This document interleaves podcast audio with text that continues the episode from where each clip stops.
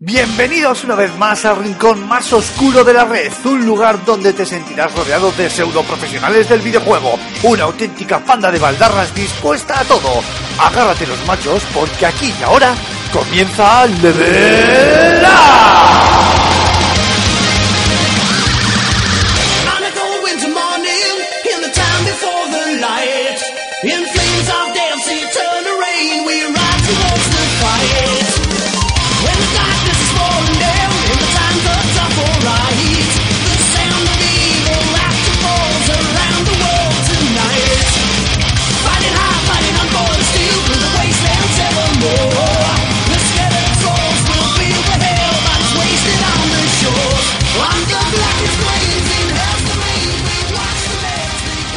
Buenas a todos chicos, bienvenidos a este nuevo Level Up y ya van tres programas, ya van tres semanitas, esto va cogiendo forma, ya le vamos dando un poquito de, bueno, de forma, ¿no? Como decía, a este nuevo Level Up, o no tan nuevo, y sin enrollarme, como siempre, del tirón, Alfonso Gómez, eh, director de Fan Sirius, muy buenas caballero, bienvenido otra vez más. ¿Cómo está usted? ¿Qué tal la semana? Muy buenas, Emar. Pues muy bien, la verdad, eh, esta semanita que tenemos o que estamos disfrutando en el que hay un festivo entre medias o incluso hay algunos privilegiados tienen puente, pues eso ya me parece, me parece la bomba, ¿no? Y luego esta semana ya la vamos a comentar ahora de, de grandes megatones en la Sí. industria del videojuego, así que nada, emocionado y expectante de, com- de comentar con todos vosotros y con los oyentes todo lo que ha ocurrido estos días. Eso, con todos nosotros, con los tres que estamos. Cada vez esto es más exitoso, tío. Sí, sí. Antonio Santo, director honoris causa de badejuegos.com por lo... Bueno, iba a decir una burrada, no, aquí. Eh, muy buenas, caballero, ¿cómo está usted? Muy buenas, pues yo soy de los Tolais que no se van de puente. O sea, que, pero es verdad que hay un alien entre nosotros, ¿no? Porque la semana pasada me, me devoró a mí, esta semana cada- hay menos gente. ¿Qué está pasando? Ah, No, no, no- lo no sé, nos, tío. no nos ponemos de acuerdo, no nos ponemos de acuerdo. Pero bueno, luego tenemos la firma de, de José Carlos Castillo, como siempre, del redactor jefe de Badejuegos. O sea que eso siempre le añade un plus de, de calidad al, al podcast, por no decirle el único, porque nosotros tres me parece a mí que poco vamos a hacer. Y hoy no podemos saludar a Raúl Romero, a nuestro querido Rulo, que pues ha, ha tenido que ausentarse.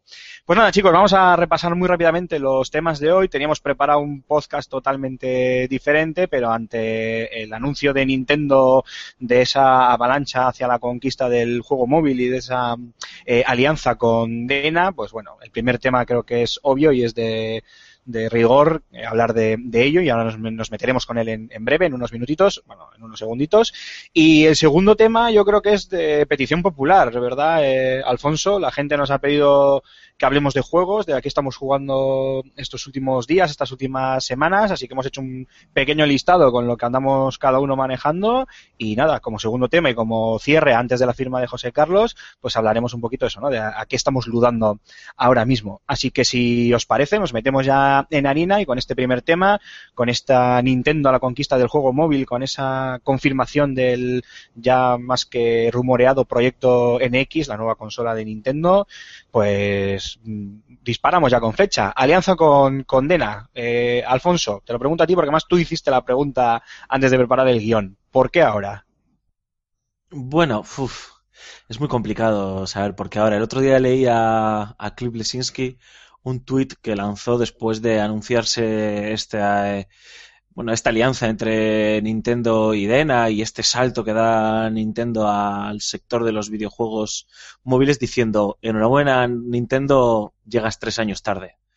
Toma, pero No bueno, haciendo amigos, como siempre. Bueno, el señor Blezinski se lo puede permitir, ¿no? Si lo dijese yo, Sí. probablemente quedaría como un cretino y un inútil, pero bueno, Blezinski tiene un currículum eh, interesante.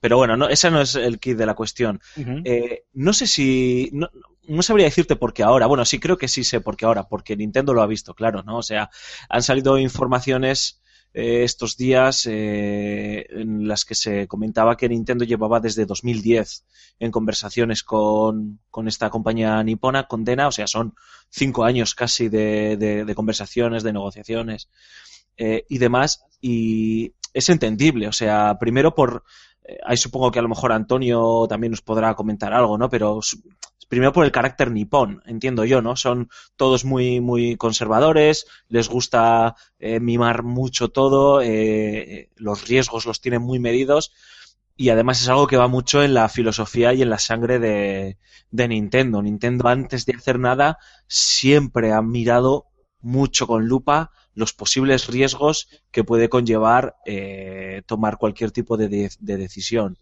Em, y claro, cuando encima tú no eres experto, y es el caso de Nintendo, y está bien que la gente lo sepa y que la propia Nintendo lo admita, ¿no?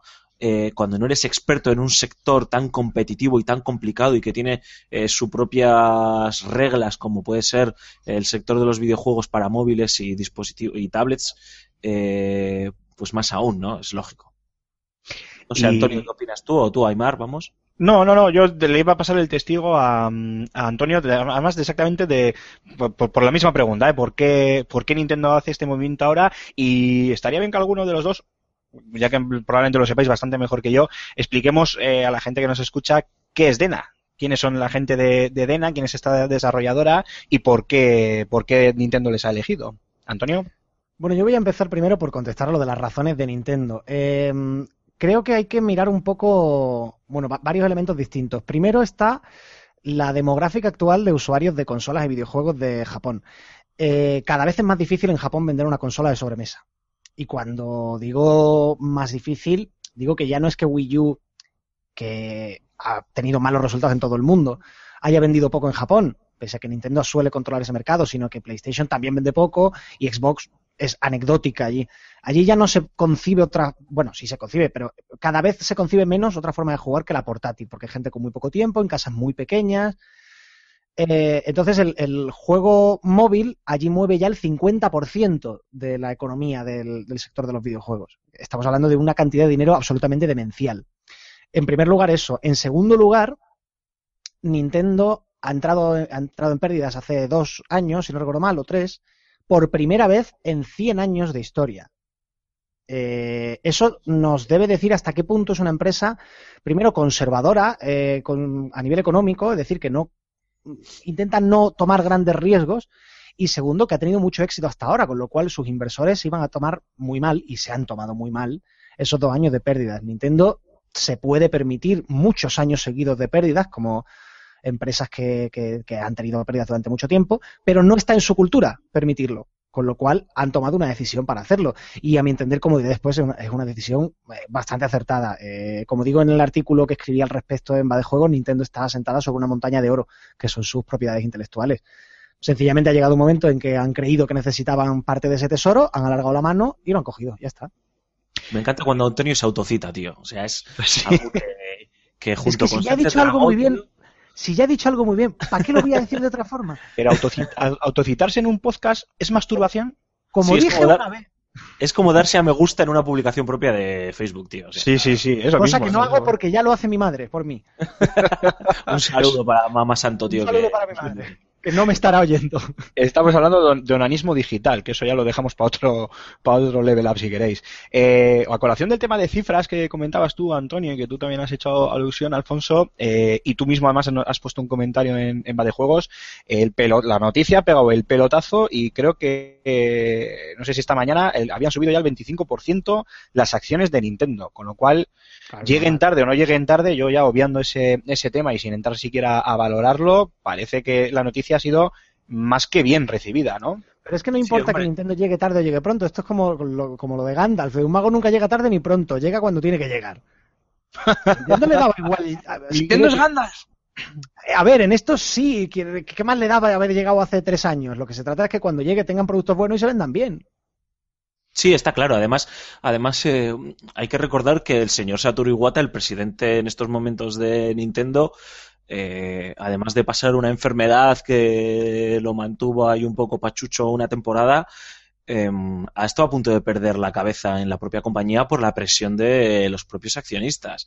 Eh, como, como ha, ha postillado Antonio, es algo que no está dentro de la cultura de Nintendo. Estamos hablando de una empresa, hoy publicaba el New York Times, eh, que tiene de cash, de líquido en, en, en, el, en el banco disponible para, no sé, tío, por ejemplo, comprar de juegos, 7 mil millones de dólares. O sea, es una auténtica salvajada, una barbaridad.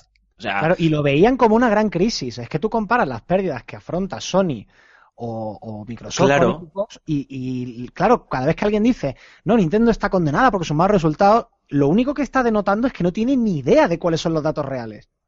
No, efectivamente. A ver, evidentemente para Nintendo eh, las ventas de Wii U son, son es una catástrofe, eso sí. Eso ellos lo saben, obviamente, y, y son los primeros que están buscando ponerle remedio. Pero eh, también estoy seguro que echan una buena sonrisa cada vez que alguien les pone la espada de, Ma- de Damocles sobre, sobre sus cabezas, eh, sabiendo pues de la viabilidad de su empresa y de, y de su proyecto, ¿no?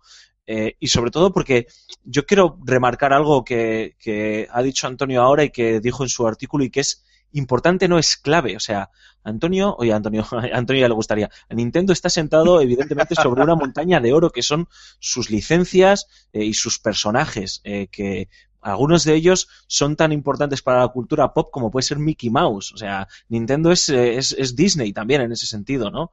Y, y, y mientras sigas eh, siendo dueño y señor de esas eh, licencias, evidentemente pueden respirar tranquilos, obviamente pueden pasar mil millones de catástrofes y puede llegar un descerebrado a ser eh, director general de la compañía y hacer cualquier locura y acabar con, con ese legado de más de 125 años. Pero vamos, o sea, Sí, no hay marca inmortal, pero tú imagínate que Nintendo estuviera en serios apuros y dicen, vale, voy a vender Kirby. No te digo una, una gran figura, un personaje menor, es un Kirby. O mm, determinados Pokémon, ni siquiera Todo- todos. todos los fans de Kirby están ahora matándote eh, por No, bueno, a ver, hacerte es una- es hipótesis. vudú, eso es. Quiero decir que sacaría, simplemente si de repente dice necesito no sé cuántos millones en efectivo, o sea, de, no en efectivo, en líquido, eh, de manera urgente, Nintendo se va. Ya que ha citado a Disney, es que no hay otra gran corporación que se le pueda comparar en cuanto a cantidad de propiedades intelectuales No. valiosas. No, Solamente Disney en el mundo, que se me ocurre ahora mismo. Y evidentemente Disney es mucho más. Porque tiene lo de Disney, lo de Marvel, lo de, bueno, las 20 Pixar, las de 20 los cosas que Lucas ahora. comprando. Claro, lo de Lucas. Pero, pero ya está, o sea, de hecho, el único problema que tendría Nintendo si quisiera vender sus, sus propiedades intelectuales es que no tiene a quién. En el sentido de que nadie le, o sea, lo- las tendría que vender muy por debajo de su precio. ¿Cuánto vale mm, Super Mario? No el juego, la marca. la Es que. ¿cómo, ¿cómo llegas a valorar algo así? ¿Quién le pone precio? Es que es eso, es imposible ponerle precio a, a un pues eso, a un personaje como a una fran- a, a- a lo que a nivel de, de franquicia supondría un, un personaje como, como Mario, ¿no? Eso lo ha dicho Alfonso. Imaginémonos que Disney vende a Mickey Mouse. ¿Cómo valoras eso? O sea, ¿quién es capaz de tasar económicamente algo, algo así? Hombre, que supongo que se podrá hacer, ¿no? Porque si George Lucas lo hizo con, con Star Wars, que también es otro icono, pues supongo que todos, a todos se le podrá poner un, un precio. Pero bueno, yo, yo sí que estoy con vosotros eh, de acuerdo en que Nintendo llega cuando le da la gana y cuando ellos lo, lo han visto. Y creo que ya hemos eh, eh, eh, puesto varios comentarios en, en Va de Juegos y, y comentado en, en diversos, eh, de diversas maneras, en diversos medios, el tema de que, mm, de que bueno, de que efectivamente eh, los niños de ahora, los niños, las nuevas generaciones, vamos a hablar con propiedad, eh, parece que nacen o que llegan ya con, con en vez de un- una barra de pan debajo del brazo, una tablet o un smartphone de, última generación. Y sí que parece, pues bueno, lógico o un movimiento eh, que tenía que llegar en el, el que, el que, bueno, el que Nintendo pues eh, decida licenciar o bueno, tampoco licencia, ¿no? Porque al final con esta eh, alianza con Dena, que más que una alianza, eh, lo, que- estábamos comentando justo antes del programa, lo que ha hecho es comprar directamente el 51% de la, de la empresa, pues bueno, se asegura eh, tener una desarrolladora eh, de éxito y con bueno pues con mucho eh, eh, con mucho currículum a sus espaldas ¿no? para, para poder contener eh, para poder desarrollar eh, productos de calidad para móviles basados en, en sus grandes eh, franquicias y también creo que todos damos por hecho que Nintendo va a estar muy muy encima entonces hay una pregunta que habíamos hecho ¿no? que es eh, si Nintendo está para competir, competir en este mercado móvil. Yo no sé qué opináis vosotros. Yo básicamente lo veo, no, es que la vea preparada, es que creo que eh, se, ha, preparado ella misma a golpe de talonario. Hombre, es que Nintendo ha comprado directamente al gigante japonés más importante de, o sea, al actor más importante en el sector de los videojuegos japoneses, ¿no? Y además, es que no estamos hablando de una compañía que, que digas, bueno, ¿estos quiénes son? O, o qué han hecho estos tíos. O sea, estamos hablando del desarrollador y el publisher más, eh, más importante que hay en estos momentos en, Japón. Un, un estudio que, que tuvo un acuerdo muy importante con Disney, llegó a un acuerdo muy importante con Disney para distribuir algunas de las licencias eh, de Disney distribuye también juegos eh, o franquicias de Square Enix como pueden ser Final Fantasy, que es cierto que en Japón es una religión, pero es que eh, también hacen de publisher de, de, gente como Peter Moliné, ¿no? Y además lo explica, lo explica, ya, ya sé que Peter Moliné hoy en día es, es, lo que sea, antes de que me digáis nada, pero bueno, que es también interesante saberlo, ¿no? Por no liarla. eh, bueno, o sea, que, que estamos hablando de, de, un, de un gigante enorme. Entonces, ¿está Nintendo preparado? Eh, sí, porque tú lo has dicho, lo has definido perfectamente, Aymar. Han adquirido una empresa que les va a permitir hacerlo, pero ellos, ellos no saben. Eh, eh, tienen que confiar en, en Dena. A mí lo he puesto en va de juegos, ¿eh? Y no sé, me gustaría que estuviese en esta conversación. A mí la única duda que me entra es el nivel de implicación que va a tener Nintendo o de enfermedad que va a tener Nintendo a la hora de que Dena trabaje o los estudios que surjan, no sé cómo va a ser, trabaje con un Mario, con un Zelda, con un Samus Aran o con un Donkey Kong, ¿no? Eh, porque es que hay que entender que los eh, plazos de desarrollo de un videojuego para móviles son completamente diferentes a un plazo que puede ser para un juego para Wii U o Nintendo 3DS en los que además Nintendo se permitía el when it's done, es decir, sacar, saldrá el juego cuando esté terminado y punto. Aquí los plazos son más apurados, son más rápidos y son más salvajes. Y joder, yo recuerdo y todos recordamos aquella alianza tan maravillosa entre Nintendo y Philips y estos juegos para CDI de Zelda tan maravillosos y aberrantes. Y, y, también recordamos cuando, por ejemplo, Nintendo ha dejado trabajar, pero ha trabajado codo con codo, con Capcom, por ejemplo, y salieron aquellos Zelda Minion Cap y no me acuerdo algún nombre más, muy buenos para Game Boy, o, o, el, eh, o el Metroid Other M de Team Ninja, por, por poner algún ejemplo, ¿no? Esa es la duda que me entra a mí, ¿eh? Y el miedo que me entra a mí. Yo, creo, mira, el, bueno, perdón, dale, dale, dale. Antonio. No, bueno, simplemente que, por, eh, muy rápidamente, que lo que comentabas de... mm, ¿Está preparada Nintendo? No te hace falta saber conducir si puedes contratar un chofer. Eso Claro, es, tal cual. Ha contratado a una compañía con una extraordinaria experiencia en desarrollo móvil, con lo cual, aparte de, ¿sabemos hacer un juego para móviles? Ahora sí, como en Matrix, ya sé Kung Fu. Sí. Ahora, ¿sabe Den hacer juegos de Nintendo? Eso es otro asunto, pero claro. eh, el tema es que no sabemos tampoco los detalles mm, de- del acuerdo ni quién está implicado. Lo que hay mucha gente que no sabe cómo funciona Nintendo a nivel interno. Nintendo tiene una escuela propia de desarrolladores. O sea, hay gente que empieza a estudiar desarrollo dentro, a los que se les forma en la cultura de desarrollo de videojuegos de Nintendo. Eh, Se le dice, por ejemplo, gente, chavales de, que están desarrollando videojuegos que tienen que desarrollar niveles para Super Mario dibujándolos en un papel cuadriculado, para hacerlos como lo empezó a hacer Miyamoto y porque lo siguen haciendo así. O sea, como tú sabes que Mario va a saltar cinco cuadrículas, pues tienes que hacerlo a papel para que sea completa y absolutamente exacto el salto y la precisión, no sé cuánto, no sé qué. Entonces tienen un complejísimo programa de, de, de formación. Y de ese programa de formación han salido equipos de desarrollo que ya han hecho algún que otro Mario para 3DS y tal. ¿Quién- ese- no lo sé, esto es, esto es opinión, no información, pero yo me imagino que gente que sale de ese eh, de esos programas de desarrollo sí tendrá experiencia en desarrollo móvil, quizá haya terminado en DENA, y lo normal es que para un desarrollador joven de 20, 25 años sea mucho más fácil dar el salto del desarrollo de Nintendo al desarrollo móvil que para un gran peso pesado. A Miyamoto no lo vamos a ver haciendo juegos para móviles. Eh, a ver, yo no tengo ninguna duda ¿eh? de que Nintendo va a poner eh, toda la carne del asador y va a poner a controlar esos proyectos a quien haga falta, a los mejores expertos, a, vamos, que, va a ser la locura fijo. Lo que sí quería matizar, Alfonso, que has comentado tú, es el tema de, claro, que los tiempos en, los desarrollos de juegos para móviles son totalmente diferentes a, a los de un videojuego pues para consolas de sobremesa o consolas portátiles y más cuando hablamos de Nintendo, que como tú bien has dicho, pues sacan los juegos pues como el Half-Life 3, ¿no? Que saldrá cuando esté hecho.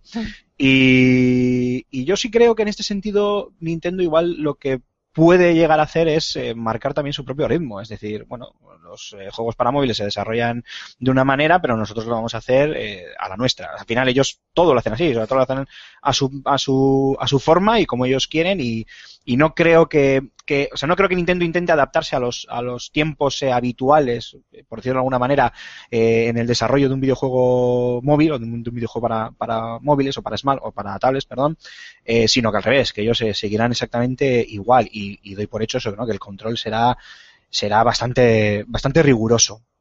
Dicho esto, y hablando precisamente de esos juegos para, para móviles que Nintendo va, va a desarrollar, claro, eh, muchos, eh, a muchos les entró el miedo y la gran pregunta de ¿y qué pasa con las consolas móviles de, Nintendo? Y bastó la pregunta para que se confirmase además el proyecto de, el famoso proyecto este del, del que tanto se hablaba, el proyecto NX, que es una nueva consola, eh, iba a decir de sobremesa, pero igual está mal dicho, de Nintendo en la que todo el mundo esperamos que vuelvan a dar la campanada, incluso aun teniendo Wii U ahí a medio camino de, la nada. Eh, dicho esto, ¿qué opináis vosotros? Eh, eh, anunciar o confirmar este proyecto NX es una manera de callar un poco las, bueno, iba a decir callar bocas, no callar bocas, ¿no? Pues no, no lo digo en plan agresivo, sino de quitar el miedo al usuario de consola portátil normal o al usuario de consola de sobremesa normal. Es una forma de decir, oye, mira, nosotros estamos diversificándonos, ¿no? Es decir, seguimos siendo una compañía que hacemos nuestro propio hardware, apostamos por ello porque creemos que es la forma de eh, ofrecer la mejor experiencia de los juegos Nintendo y vamos a seguir apostando por ello. Pero el otro día, cuando se, se anunció todo esto, que de hecho a mí me parece eh, por el momento la noticia menos importante, ¿no? Aunque ha habido pues eh, algunos medios y algunos usuarios que le han, han puesto más el foco sobre este anuncio que no se sabe qué narices es por encima de- del otro. Antonio y yo lo comentábamos, ¿no? En, en la redacción de, de Va de Juegos internamente. eh, ¿Qué, qué puede ser esto? O sea, a mí me cuesta imaginarlo. Antonio ahora nos explicará cuál es, cuál es su idea. Yo lo que tengo claro es que Nintendo va a ir por otro lado completamente. O sea, no sé si va a ser una consola de sobremesa, no sé si va a ser una consola portátil, no sé si va a ser. eh, eh, no, no tengo ni idea. Un, Un sistema adaptador híbrido. que nos permita jugar en la nube con todo su catálogo. No, no, no sé, no sé. No sé lo que va a ser. Un sistema híbrido, cualquier cosa, ¿no? Lo que tengo claro es que Nintendo no va a hacer lo mismo que está haciendo su competencia. Estoy seguro. O sea, Ah, sí, sí. me apuesto lo que quiera la gente y no pierdo a que Nintendo no va a sacar un hardware que vaya a ser técnicamente eh, superior a PlayStation 4 y Xbox eh, One, con unos gráficos de la bomba, tal, y o, o que ese solo sea, perdón, eh, su único fin. O sea, Nintendo va a buscar volver a innovar, volver a Así que sorprender. esa guerra la tendría perdida de antemano, porque ya tiene eh, perdida la batalla de la imagen, de, de- Claro, de la potencia. Claro, digamos. por eso mismo. Y además porque Satoru Iwata, volvemos a, volvemos a nombrarle, a la tercera vez creo que se aparece, eh, ya, ya dijo... Sería, buen, sería buen invitado, ¿eh? sería, sería un buen invitado, efectivamente, y con esos guantes sería ya la bomba. Eh, ya ha dejado caer varias veces que están trabajando en diversos eh, proyectos. Un proyecto sobre una máquina que intente buscar una vida, favorecer una vida más saludable, el Vitality Sensor. eh, pues no lo sé, no lo sé. Yo, yo lo que estoy seguro es que esto es un, con- va a ser un concepto completamente diferente a lo que estamos acostumbrados. Y A creo mí- que Nintendo debería Nintendo- apostar por ello. Como Nintendo me ponga a hacer ejercicio, las, muy mal, ¿eh? Muy mal lo llevan conmigo. Yo, yo apuesto por. eh, bueno, a ver, esto es hacer un poco de Michael Pachter. Sí, efectivamente. Pero pero voy a bueno. intentar eh, no hacer como él, voy a intentar acertar de vez en cuando. Ya acertaste con Uncharted, tío. Eh, sí, bueno, no, si de vez en. A ver, ya acierto más que él, pero porque eso no tiene mérito. Quiero decir, tú tiras una moneda al aire y aciertas un 50% de las veces. No, eso no vale, eso es como Cristiano Ronaldo. Mete goles de falta, sí, claro, si las tira todas, alguna tendrá que meter. Claro, no vale, nada.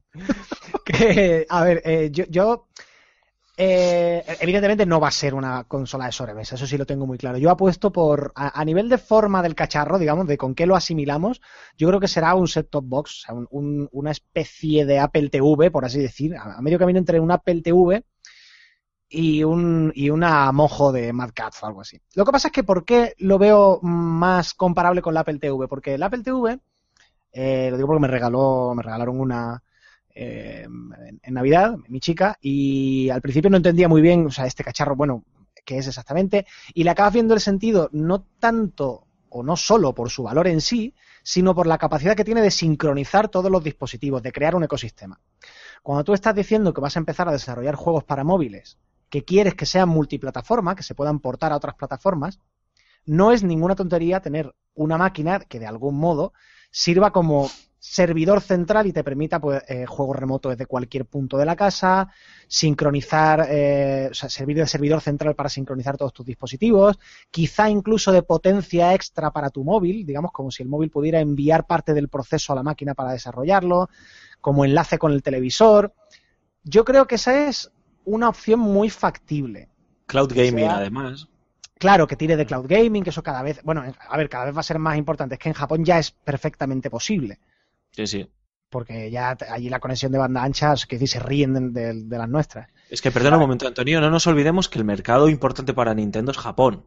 O sea, luego Claro, lo claro, demás, claro. los demás somos extranjeros que estamos ahí, que le tiramos los yenes al televisor y estamos encantados, ¿eh? Pero, o sea, no nos olvidemos que puede que lo que enseñe Nintendo, que evidentemente estamos en un mundo global, en un mercado global y todo lo que queramos, eh, llegue primero a Japón, si va por, ahí los tiros, y posteriormente llegue a Estados Unidos, eh, ta, ta, ta, y después a la España de, del 2017.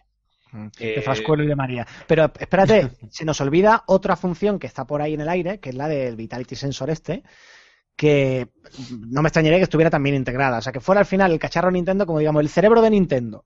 Tú tienes tu cerebro. el cerebro tele, de la bestia. Claro, algo así. Que, que lo que hace es coordinar o, o sincronizar o generar el ecosistema con el resto de máquinas. Y no descarto, por otro lado, porque esta, esta opción es previsible. O sea, te sientas a pensar eh, en no van a sacar una consola, ¿qué van a hacer? Y esto es lo primero que se te ocurre. No descarto en absoluto que el día que lo anuncien nos quedemos diciendo, ¿y esto qué carajo es?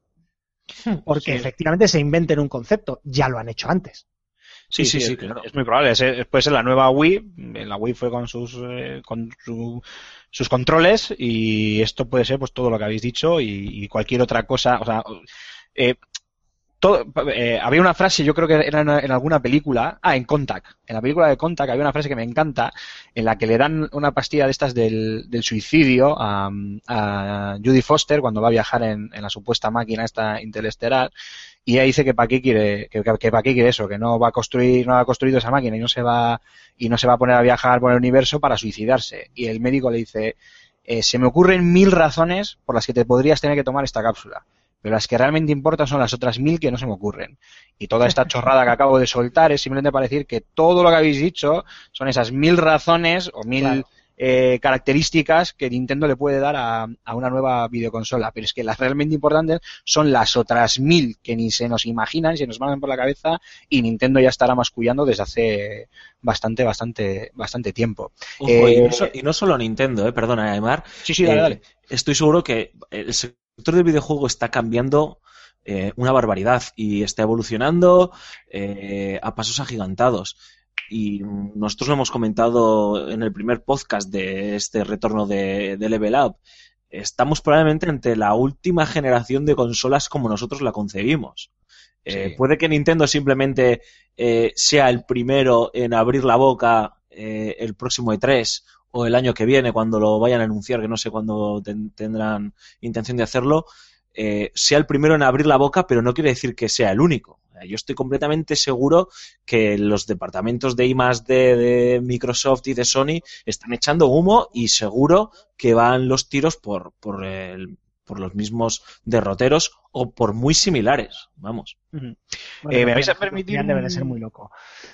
Me vais a permitir un pequeño mm, off topic Sí, sí. Eh, porque habéis dicho antes lo del cloud gaming y las conexiones de banda ancha en, Japón, que no tiene nada que ver con, las que tenemos aquí. Y yo quiero recordar de cuando estudiaba informática, o de poco, poco después, pero hace ya unos años, eh, en Japón, cuando tú contratabas la línea básica de telefonía, o sea, tú te ibas a tu, te mudabas, te comprabas una casa, lo que, lo que sea, eh, y tú contratabas una línea básica de, de teléfono, una línea básica de telefonía, venía ya incluido en el precio eh, 50, ¿cuánto eran? 50 megas de, de conexión de, de banda ancha. Que aquí es, aquí ahora es la bomba, 50, los 100 o los 120, 150, incluso 200 que se han probado en algunas, en Sí, pero de algunas su- en compañías. realidad es de subida, no de bajada. Era 50 megas de subida, ¿no? Sí, bueno, sí, seguramente. Y allí ya se están probando, ya se están eh, comercializando, si no recuerdo mal, las conexiones a giga. Sí, a sí. giga. O sea que es, es, vamos, pues eso, años luz de, de nosotros. Sin más, era solo para hacer ese off topic. Y quiero echar un poquito para atrás. eh, añado, estoy, justo acabo de Ah, buscar sí, el dato. hay ya eh, un servicio de fibra óptica en Japón que proporciona una velocidad de bajada de 2 gigabytes por segundo y de Ahí subida está. de 1 gigabyte por segundo. Ahí está, increíble, increíble. O sea, increíble. 38 euros al mes. ¿Tú sabes, la Oh. cantidad, ¿Tú sabes la cantidad de porno que puedes bajar con eso? Joder, No os hacéis idea. no lo ¿no? fuese porno, hermano. Bueno, oye, quería volver un poquito para atrás con el tema de- del desarrollo, de, bueno, todo esto de Dena, el desarrollo de videojuegos para móviles y tablets y demás, porque hemos tenido una mini, un mini debate ahí en los comentarios de de Juegos que a mí me ha gustado y era porque tú, Antonio, comentabas que, bueno, que al final el hecho de que las nuevas generaciones no conociesen los personajes o no conociesen tanto los personajes de Nintendo, pero que les sonasen, al fin y al cabo eran los padres los que compraban los juegos y yo creo que tanto Alfonso y yo nos alineamos en una misma eh, posición, ¿no? Que era decir, ya, pero al final el padre va a comprar el juego que el, que el crío diga, ¿no? Y es un poquito lo que comentábamos antes, el hecho de que lleguen a, móviles y a tablets, que al final los críos ya, pues eso, vienen con ello debajo del brazo, eh, es una manera de, de entrar directamente por, por, los ojos, o, bueno, por el mando en este caso, o, lo- el tipo de control que vaya a tener en, en esas plataformas, en esos móviles o en esos tablets, eh, a esas nuevas generaciones de una forma muy directa. ¿Nos parece? Yo solo quiero hacer una puntualización muy breve antes de que eh, entre Antonio, porque yo en, par- en, cierta medida comparto la, opinión de, de- O sea, sé por dónde pueden ir los tiros de Antonio y la comparto. Es decir, eh, obviamente eh, los padres son los que compran los videojuegos y la mayoría de las veces van a comprar el videojuego que quiera el niño simplemente porque no me dé la tabarra o porque no tengo ni idea. Pero gracias a Dios, eh, algún día yo seré padre, algún día Antonio será padre, algún día tú, Aymar, serás padre y tú tiene, y tenemos más criterio que el que podían tener mis padres. Entonces yo, si mi hijo me está pidiendo basura, yo sé que si le regalo un Mario, le regalo un Zelda, le regalo un Donkey Kong, le estoy regalando una experiencia muchísimo más atractiva, que puede que no sea el, el juego que él quería porque está de moda y porque lo juega todo el mundo, pero que tarde o temprano voy a hacer que por lo menos eh, disfrute de eso, ¿no? Pero yo solo quiero haceros una pregunta, o sea, ¿por qué, por qué es interesante el, el movimiento de, de Nintendo en, en este segmento de los juegos móviles? A pesar de que hay una barbaridad de, de 3DS o, o de Nintendo DS, ¿cuántas veis en los aviones, en los metros o en, o en el autobús? Muy pocas en comparación con un smartphone, ¿no? ¿Y cuántas personas veis jugar o niños veis jugar, ¿no? Entonces, tú piensa que de repente Mario va a entrar en una barbaridad de millones de móviles y de tablets que antes no, en los que antes no estaba, ¿no? El dato de España, eh, bueno, España es el país de Europa con mayor penetración de smartphone de la población. Eh, Penetración, antes de que me miréis raro, significa la cantidad de gente de una población determinada que, consume o que compra un producto. Cochino. Vale, ya, pensaba que los, españoles hacíamos cosas raras con los móviles. y Cuando me- nos dejan. Cuando... Ah, no, con los móviles no, no, con los móviles no, que se. El- eh, eso, la tasa de penetración de, de móviles, eh, de smartphone en España es del 85%. Oh, qué salvajada. Entonces, por muy bien que se venda una 3DS, efectivamente no puedes competir con eso. Y lo de la compra y venta de juegos, efectivamente, Alfonso, iba más o menos por ahí. Eh, eh, llega una generación que se va a convertir en padre dentro de poco, que es la nuestra, que ronda los 30 años y que ya nos va tocando. Y cuando sus hijos vayan a comprar juegos, a elegir entre tacatá, tacatá y un Super Mario, tú sabes que Nintendo no solamente te garantiza un buen juego, te garantiza que ese contenido es apropiado para un niño. Pero ese mismo conocimiento no es ya solo de nuestra generación. Yo creo que ha trascendido bastante eh, la imagen de Nintendo. Eh, hay gente de la edad de mis hermanos, bueno, mis hermanos concretamente sí conocen perfectamente los videojuegos, pero gente de su generación que no es jugona, pero sí sabe lo que es Nintendo, sí sabe lo que ofrece. Y si puede elegir entre un juego del que no tiene ni idea y un Super Mario, a lo mejor no ha jugado de niño, pero conoce gente que sí y sabe que Super Mario es apto para niños. Entonces, no digo que vaya a destronar por completo el, el, este, el Monster Legends, por ejemplo, que es uno que le encanta a mis sobrinos. Pues no, a lo mejor el primer día no, o el segundo día no, o el tercer día no, pero que se va a hacer un hueco desde el principio en el top 10 o en el top 20, un hueco importante en el mercado de móviles, no me cabe ni la más mínima duda. Y además todos estamos pensando, muy equivocadamente en mi opinión, en un Super Mario. Y digo equivocadamente porque, eh, correcto, el Super Mario tiene un problema de adaptación del control. Pero es que si yo fuera Nintendo, el primer juego que saco para móviles no es un Mario, es un Pokémon. Hombre, está claro. Y, es, y explota el mundo. O sea, Saco el cazo, me dedico a recoger dinero y mando a, lo han a- hecho, a- ¿eh? a las Bahamas. Han sacado el Pokémon Shuffle este hace, hace no mucho Sí, ese eso- Pero experimento eso es un experimento timorato, eso lo han Es así como experimento free to play. la puntita nada más. pero Sí. explota, explota el mundo. O sea, hacen un, sacan un Pokémon clásico del que todos estamos pensando y ya está. O sea, se acabó. Olvídate de dejarle el móvil al niño. O sea, no, no, olvídate de recuperarlo. Que No, olvídate de recuperar al niño. El Pero negocio, además- el negocio de las baterías extra se va a disparar. Además, además hay otro detalle importante, ¿no? O sea, ¿cuántas veces habéis escuchado, no sé vosotros, pero yo he escuchado mil veces, o sea, a un padre eh, de, nuestro entorno con el- eh, jugando con el móvil con el crío o dejándole el móvil al crío o bajándose un juego para el crío y decir, no, mira, es que este es como un Mario. O sea, lo que pasa es que no hay un Mario. O sea, ya sé que es, molaría más que hubiese un Pokémon, no, pero, o sea, el padre que no sabe de videojuegos, y tengo muchos eh, amigos que no saben de videojuegos, pero sí que tienen el concepto o el icono de Mario como ese videojuego que es apto para niños eh, y que les va a ofrecer una experiencia lo suficientemente atractiva para tenerlos entretenidos, ¿no? Y encima, pues bueno, no van a ver eh, nada desagradable o nada no apropiado para su edad, ¿no? Y he oído mil veces el, el oye Alfonso, ¿algún- ¿conoces algún juego que sea como Mario para móviles? Tipo, Pero tipo Mario. veces. Tipo Mario, sí, sí. Tipo Mario, es la frase, la frase típica. Yo estoy como vosotros, eh. Eh, Mira, yo cuando eh, voy por la calle normalmente acostumbro a ir siempre con, con música, ¿no? Tengo unos auriculares eh, Bluetooth y me pongo la música en el, en el móvil y bueno, pues cuando voy en el, en el metro, por ejemplo, aquí en, en el metro de Bilbao, eh, pues a veces puede que esté con el, con el Facebook, con, con el Twitter y tal, pero es, es raro. Normalmente siempre estoy escuchando música. Y me gusta mucho fijarme en, en la gente que va con el smartphone. O sea, la gente antes que iban pues co- con un libro o con el periódico hablando entre ellos, ahora es que en un vagón, el vagón en el que monto, te pones a contar la gente que mientras se hace el trayecto está con el móvil en la mano, bien sea whatsappeando, bien sea jugando, bien sea tuiteando, bien sea mirando el Facebook, y es una pasada. O sea, si, por decir algo, ¿eh? si hay 30 personas en el, en el vagón, igual tienes 25 tranquilamente que están con el móvil en, en la mano. Si eso lo trasladamos a los datos que habéis dicho, vamos, a lo que habéis dicho vosotros, ¿no? A, a la cantidad de, de chavales con un, con un móvil en la mano, pues es, es obvio que el, que el pelotazo que, que puede pegar Nintendo en ese sentido, vamos, no, vale, es- yo creo que está fuera de, de cualquier duda. Imagínate Y- las funciones de Street Pass de 3DS en, En un Pokémon para móviles. Sí, sí, sí, buah. Que tú tengas abierto el Bluetooth o el NFC, te metas en el vagón y te pongas a pelear con los Pokémon del pibe de al lado. A mí no me gusta Pokémon, pero para el que se... Vamos, no me gusta, que me parece un buen juego, pero a mí no me, no me Sí, engancha. no te va, no te va. No, es para mí. Eh, pero al que le guste, bueno, lo que pasa es que vamos a tener gente llegando tarde al trabajo por todo el mundo porque te vas a saltar la parada porque no, no, es que hay que terminar el combate. Efectivamente, efectivamente. Bueno, chicos, yo, eh, si queréis, os dejo que cerréis eh, con una pequeña conclusión el tema este de Nintendo y si os parece vamos ya cerrando el tema para pasar a- al siguiente. Eh, Alfonso, tú mismo, una, una breve conclusión. No, le cedo la palabra a Antonio, que ha hecho un artículo maravilloso y sé que lo va a decir más bonito que yo. Ah, pues venga, Antonio, todo tuyo. O sea, es que Al- Alfonso que no diga nada ya directamente. Bueno, para no, para no citarme a mí mismo, diré algo que no dije en el artículo. Hay gente que se ha echado las manos a la cabeza, eh, viejos nintenderos.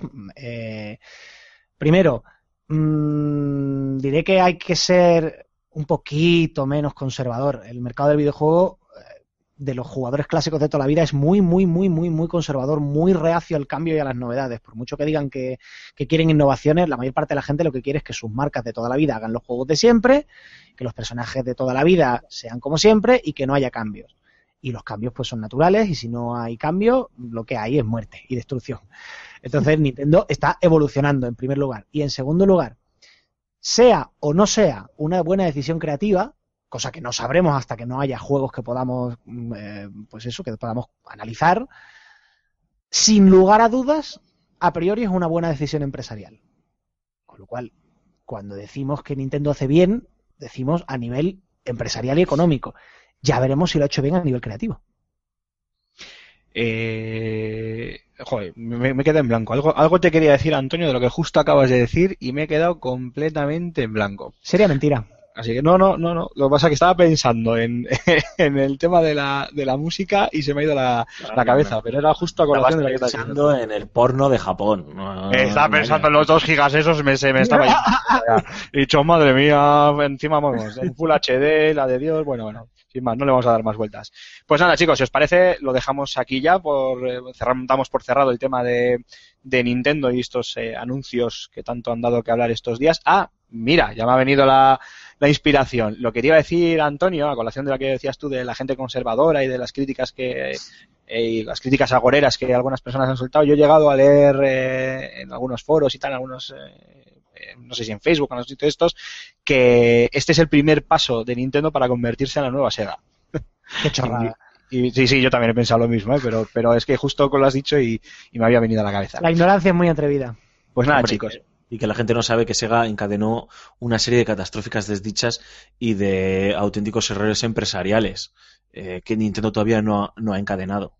Y no tiene el- y no tenía la fortaleza que tiene Nintendo, caramba, que es que mm, ya Que está. Sega, la gran fortaleza de Sega no era Sonic y no era la y no era la Master System y demás. La gran fortaleza de Sega eran los arcades. En el momento que los arcades desaparecen, Sega se va a la mierda.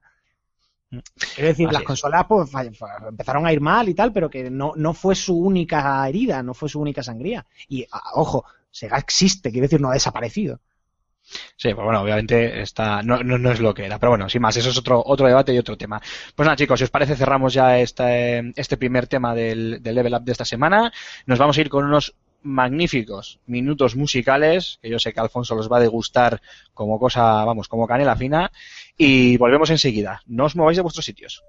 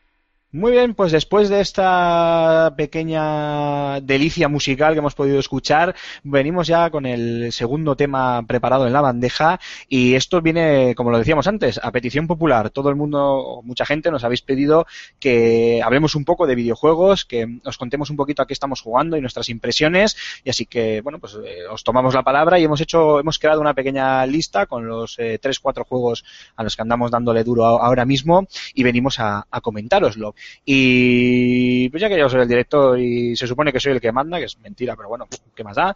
Eh, voy a abrir eh, voy a abrir brecha contigo, Antonio, y con ese Hotline Miami 2. ¿Qué nos cuentas de él? Pues Y estás hablando con alguien que no jugó ni al 1 ni al 2, así que me, tienes que vender. Sí, sí, sí. El- a ver, el problema de, de Hotline Miami es que al principio, eh, hablando pronto y mal, la tendencia es tirar el mando contra la pantalla y decir, esto es una puta mierda, y luego tirarte por la ventana.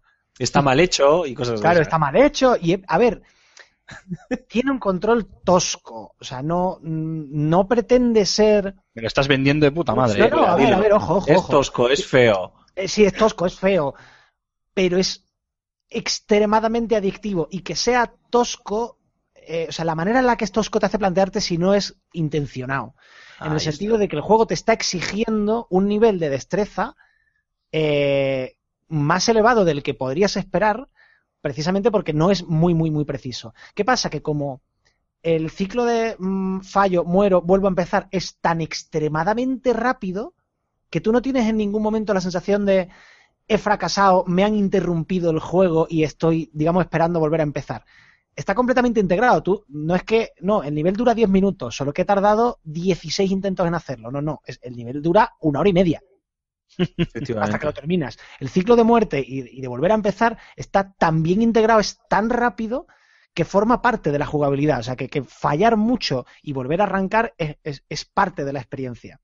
A mí, Antonio, me gustaría preguntarte un, un par de cosas. O sea, la gente puede, le podemos derivar al artículo tan perfecto que has escrito sobre el juego, pero eh, no sé, a lo mejor es más interesante si te hacemos tres o cuatro preguntas para centrar el tiro, ¿no? A mí se me viene a la cabeza una. Eh, primero, eh, no llegué a terminarme el primer Hotline Miami, ahora lo estoy disfrutando, revisitando y casi lo estoy terminando en PlayStation Vita y os aseguro que parece que el juego está hecho para jugar en esta consola portátil. Era algo que a mí me estaba asustando un poco, pero es una delicia, va súper suave. La primera duda que me entra es, yo lo que más me gusta del primer Hotline es que tú controlas a un único personaje de Jacket y eh, hay una serie de máscaras eh, que te permiten desbloquear una serie de habilidades, ¿no? Pues eh, pegas más fuerte con los puños, puedes ver los secretos, puedes encontrar más armas, etcétera, etcétera. En cambio, en Hotline Miami 2 eh, no puedes elegir la máscara que quieres ponerte en cada misión, ¿no? O sea, tú controlas diferentes personajes, no sé hasta qué punto eso, no sé, le resta esa, esa variedad o esa diversión o esa forma de enfocar los niveles que te podía permitir eh, el primero. Bueno, en realidad si lo piensas la variedad es mayor porque lo- al tener distintos personajes, cada personaje tiene una jugabilidad ligeramente distinta, mientras que las máscaras lo que te aportaban era un bonus puntual.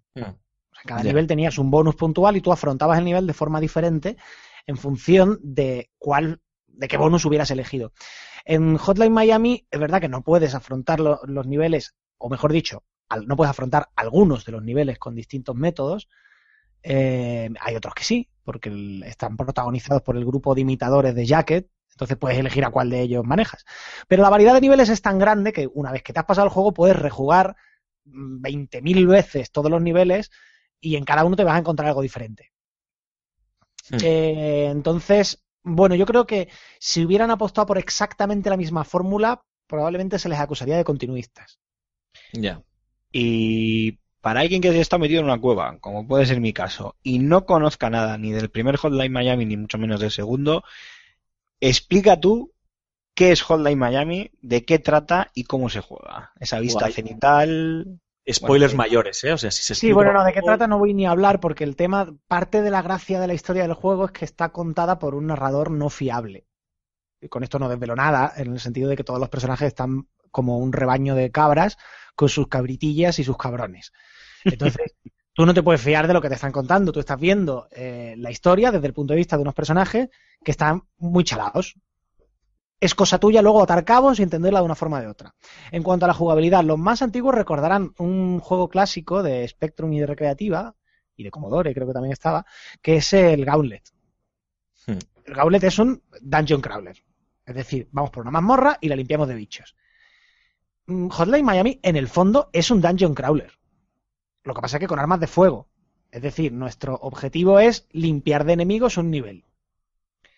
Eh, ¿Cómo se articula eso? Primero, a través de una estética de mm, corrupción en Miami, una estética ochentera, de, de, mm, mm, todo muy hortera, todo muy kitsch. También el, el estilo de el estilo gráfico del juego es deliberadamente cutre, también para reflejar un poco, para conectar con la estética de aquella época, de los juegos de aquella época.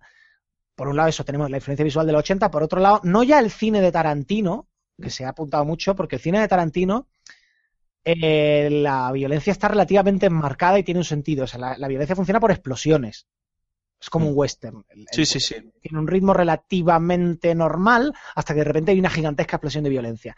Hotline Miami conecta, yo creo, más bien con el cine eh, de, de- con el cine gore coreano o japonés. Con el cine slasher y con el Sí, cine gore, exactamente. O sea, es violencia constante y no hay ninguna bajada de ritmo.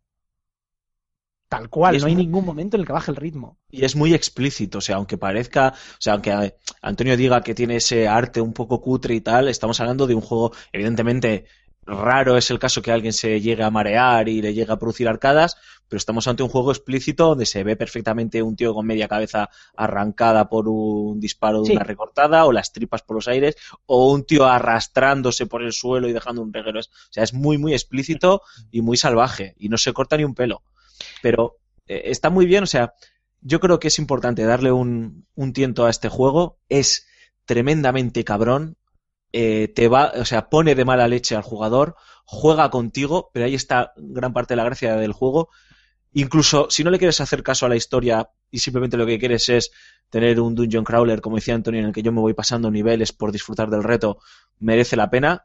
Y si le haces caso a la historia, intentas atar cabos e hilar fino, eh, te vas a llevar un- una sorpresa muy agradable eh, porque es un juego muy inteligente y que quiere contar algo que está muy bien que está muy bien llevado y muy bien hilado. Sí, como decía un profesor mío de, la facultad hablando de poesía, el, problema no es lo que haga un poeta, el problema es que no lo haga posta. Y, y todo lo que hay en Hotline Miami, en el uno, tanto en el 1 como en el 2, está hecho a posta. Entonces ya eso te hace que merezca la pena eh, darle un- prestarle especial atención. Eso en primer lugar. Y en segundo lugar, eh, el juego es tan acertado en su jugabilidad, eh, está tan bien construida, que a mí, no, fíjate, no me ha parecido tan difícil terminar los niveles y llegar al final. Pero es que luego llegas y dices, "Mm, pero bueno, me cago en la mar, que ¿cómo que nada más un C de puntuación? Esto me lo tengo que pasar yo tres o cuatro veces más hasta que consiga coger el truco al nivel. Es que te picas, el juego no es, es lo bastante chungo como para picarte, pero no tanto como para llegar a desesperarte del todo. Y, y ese equilibrio de dificultad y jugabilidad es extremadamente difícil de lograr.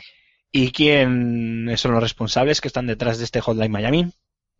Son dos suecos, eh, Denaton Studios se llaman, los nombres no me los preguntes porque tienen Jonathan Soderstrom o algo así creo que es, y el otro no me acuerdo cómo se llamaba, Wikipedia vendrá a nuestro a nuestra Voy a- salvación. Voy a preguntarle al ángel de luz un momento. Un saludo a nuestros amigos de Todos Poderosos, por cierto. Eh, y son dos eh, desarrolladores independientes. Jonathan Soderstrom creo que ha creado 40 juegos independientes. Está muy bien entrar en su página web. eh, le- se le conoce como Cactus al tío. Y algunos son experimentales y totalmente conceptuales y totalmente enfermizos, pero merecen mucho la pena. Y el otro acompañante de esta aventura es un, es un músico independiente. eh, también Perdona, Jonathan Soderstrom, se pronuncia como se pronuncia eso, y Dennis Wedding. De hecho, el nombre del estudio es una es un portmanteau de de su nombre. sí. Y bueno, pues eh, son dos des- lo han hecho dos personas, dos, dos desarrolladores indie eh, que triunfaron en 2012 y bueno, pues sentaron, tuvieron un, what hi- un One Hit Wonder de estos, como se diga. Eh, a mí me pasa una cosa con este tipo de juegos, ¿vale? Y es que tanta sangre, tanto gore, tanto tal, me deja como un regusto. Y entonces, acto seguido, siempre intento buscar una experiencia, pues, un poquito más amable. Te vas a abrazar a tu perro. que no tengo, pero estaría bien. No, pero sí, es verdad, voy a buscar una experiencia más amable, más tipo Disney, ¿no? Algo más, más bonito, más, no sé cómo decirlo, más sentimental. Esto es con mensaje que te llega y entonces de rebote, qué bien hilo los temas, ¿eh? es una Joder, pasada. que sí, Estoy, estoy, pienso en ese Orion de Blind Forest que amigo An- eh, Antonio iba a decir, amigo Alfonso, sé que le ha gustado eh, poco, vamos, eh, pues, pues eso, mucho no, lo siguiente. Eh, Alfonso, Ori, ¿qué nos cuentas? Bueno, pues que sin ningún género de dudas es el primer gran juego de este, de este año. Eh, Así, sé- categóricamente. Así, categóricamente, categóricamente. Lo siento por las grandes superproducciones triple, triple A's que han llegado hasta la fecha. No he podido jugar al Bloodborne. Antonio sé que anda por ahí con él. Ni, Ahí anda, ahí el, ni, el ni el Battlefield Hardline, El que también he Battlefly, Butterfly. patatas fritas de combate. Qué cabrito sois, tío. El Battle- Kentucky Battle Fried Chicken. que, que sé que tú, Ayman, estás con él, pero bueno, también he leído algunas de las reviews y categóricamente es el primer gran juego que, que ha llegado, no voy a decir de la generación para no ser un fantasma, pero sí de, de este año. Y es un juego que lo, me voy a autocitar, ¿no? Lo decía en el, en el artículo. Qué manía Eh, tenéis con tocaros, ¿eh? Sí, Ay, hombre, porque eh, como, como ha dicho Antonio, cuando dices algo tan bien, pues joder, Claro. te da rabia tener que contarlo, ¿no? Pero eh, lo decía en el, en el artículo, y es que eh, el mayor problema que tiene Ori es su carta de presentación, ¿no? Es un juego eh, tan bien hecho, de una factura artística y técnica tan espectacular, que entra, entra por los ojos y enamora, ¿no? Y a mí la, la gran duda que tenía es que era un juego que no me apetecía saber más de él, en el sentido de la palabra de no me interesaba saber si se jug- a cómo se jugaba, qué me quería contar, si eh, era suave su control, si era eh, preciso, porque me parecía ya tan bonito que no quería saber nada más de él. Y eso ha podido también jugar en su contra, ¿no? Ha podido hacer que haya pasado desapercibido como videojuego y, y haya llamado más la atención como un producto artístico, ¿no? Que, que lo es. Eh, pero consigue superar con nota ese bache. En el momento en el que tú coges el, el mando eh, y tú, Aymar, estás jugando al juego, creo. Sí, sí, yo, yo lo, he que- probado, lo he probado, estoy en los, en, las- en los primeros minutos del, del juego y estoy tan impresionado como tú, ¿eh? Pues es que en el momento en el que coges el mando, eh, ves que es un, un juego que esos cuatro años de desarrollo que ha llevado a Moon Studios eh, crearlo y pulirlo eh, han valido la pena, ¿no? Porque es un juego muy fino, muy suave, que además es un juego inteligente porque entiende en todo momento eh, qué espera el jugador de- del, del juego y se adapta, ¿no? Se adelanta a nuestras expectativas, es decir, te enseña un nuevo poder o te enseña una nueva forma de, de afrontar el, eh, sus, eh, sus trabas o sus eh, trampas, y, pero no se aprovecha de que digas tú o que tú pienses, bueno, ahora durante 20 minutos voy a tener que utilizar este poder continuamente para sortear una fase. No, de repente te intercala una fase de plataformas en el que tienes que utilizar un poder que aprendiste hace cuatro horas a dominar, ¿no? Y lo intercala con lo que acabas de aprender ahora o con algo que aprendiste hace unos minutos, ¿no? La verdad es que es una auténtica delicia en ese sentido y su diseño de, de niveles se estudiará, ¿no? Y en este momento en el que estamos en esta generación de los Quick Time Events, ¿no? Y The Order es un ejemplo clarísimo eh, como una mala implementación de, de los Quick Time Events eh, como experiencia jugable o como experiencia narrativa, que The Order deje todo eso en manos de los pulgares y de los eh, dedos del jugador, hoy The Order, eh, Ori, eh, me parece, me parece todo un acierto. Y luego, bueno, eh, la banda sonora de, de Gareth Cocker merece la pena, está disponible en Amazon, está disponible en iTunes. De Eh, hecho, el, eh, todo el, el- el podcast que se está que se está viendo, bueno, todas las, las pistas que acompañan a este level up son de la, estas- están extraídas de la banda sonora de, de Ori and the Blind Forest. me- merece muchísimo la pena, ¿no? Es un, Sí. un trabajo orquestal exquisito, eh, ambienta perfectamente, no busca nunca el protagonismo, sabe generar el tono oportuno para lo que está ocurriendo y además es un elemento narrativo muy, muy potente, ¿no? Porque es un juego que no tiene diálogos, solo hay una voz de un narrador eh, ahí que, bueno, que encima no, no habla ningún idioma que conozcamos, habla el oriense o no sé el idioma que sea, eh, y, y el resto del juego se nos un cuenta momento, a un momento, un momento. Han puesto un narrador que de vez en cuando se pone a hablar así un rato en una lengua que no existe. Tal cual. No, bueno, no habla un rato, ¿eh? Habla Frases. 20 segundos a lo mejor, frases que aparecen Ya, tú subtituladas. que no es una sacada de chorra cojonuda. Sí, sí, sí. No, sí. no, pues, eh, pues a mí hay un. eh, me vais a permitir que os interrumpa, eh, pero en este tema del, del idioma que no existe y tal, es curioso, y seguro que Alfonso tú te has tenido que dar cuenta, que a veces cuando. A ver cómo lo sé, no sé cómo expresarlo, ¿eh? Pero a veces te das cuenta de que aunque el idioma esté inventado, lo que está diciendo tiene sentido con lo que estás leyendo. Y Sí, no sé cómo decirlo, es que si, que, si, que si va a decir él y ella, me lo estoy inventando, ¿eh? Y dice eh, pues yo qué sé, Sen y Sena, o no sé, algo así, no sé, no sé si me estoy explicando, ¿vale? Quiero decir que, aunque esté in- inventado, eh, parece un poco como el, el, eh, no sé, como el idioma... Que tiene coherencia, tiene una coherencia, la lo que está haciendo es copiar las estructuras aunque cambie las formas. Quiero decir, si tú es. pintas de amarillo a un señor, sigue siendo un ser humano, sigue teniendo pinta de ser humano. Porque le has cambiado la forma Pero con es la que tú estás acostumbrado a verlo, pero la estructura es la misma. Sí, efectivamente, no, no, suena, suena humano, es decir, no, no, no suena raro, eh, se nos hace Suena conocido, realista. ¿no? Suena realista en cuanto a- que podría Su- ser un idioma. Suena mucho que hubieran puesto un sonido en plan, ¿sabes? Rollo lenguaje no pronunciable por la garganta humana.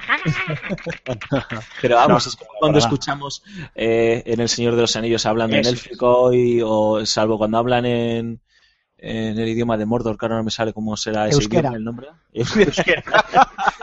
que no hay Cristo que lo entienda incluso hasta te suena muy cacofónico. Eh, Lengua negra suena- de Mordor. suena la lengua negra, efectivamente, suena muy su- suena muy natural, ¿no? Y suena muy fluido. Y el Un luego saludo a mis amigos vascos desde aquí. y, y luego encima, eh, pues eso, ¿no? La banda sonora y el diseño, el diseño artístico. A mí, a mí me parece que es un videojuego que, del que se va a hablar cuando pasen los años. A mí me ha generado, y no es, no es una fantasmada, eh, me ha generado una sensación, un impacto como me impactó en su día eh, El Rey León o Aladdin, eh, las películas, no los videojuegos. Y me alegro mucho que Microsoft haya confiado en, en este colectivo, porque lo curioso de este juego, que no lo expliqué en el artículo y ahora me, me estoy dando de latigatos por haberlo hecho, es que lo han hecho un colectivo de desarrolladores, Te cada uno desde su adelantando a la, casa a la pregunta que te iba a hacer. cada uno desde su casa, es decir, no estaban todos en Austria juntos eh, eh, compartiendo ideas, sino a través de Skype, a través de Hangout, etcétera, etcétera, iban compartiendo ese flujo de trabajo y eh, el autor del juego, que ahora no me sale el nombre, maldita sea, eh, era el que lo, el director del juego, el director creativo era el que lo iba canalizando, ¿no? Eh, y es, o sea, es loable que Microsoft apueste por él y las malas luengas, las, Thomas Mahler, efectivamente. Muchas gracias al ser de luz que ha venido aquí para, para desvelar esta incógnita, ¿no? Eh, eh, entonces, pues bueno, es, un- es loable que Microsoft eh, apueste por este tipo de títulos y además un pajarito me ha dicho, no sé si es oficial, pero bueno, si no me da igual, que van a sacar un bundle, o sea, fijaos el impacto que ha tenido para Microsoft también porque no tiene más catálogo, ah, van a sacar un bundle del juego con, o sea, un pack del juego con la consola Xbox One a la venta. Como sí que sí que ha tenido impacto. Eso, eso es información, no es opinión. Es información, no es opinión. Estamos dando una exclusiva aquí ahora mismo. Eh, pues sí, no sé si... exclusiva, exclusiva. Primero en cope. No sé si... no sé si estoy jodiendo un embargo, pero... Pero bueno, Eh, mira. eh, si tú no lo has firmado, Eh, yo no he firmado nada, a mí me lo ha dicho un pajarito, en, eh, ser el pajarito de Twitter. Pues creo que eso. acabas de cargarte el pájaro. de aquí, de aquí a que salga esto.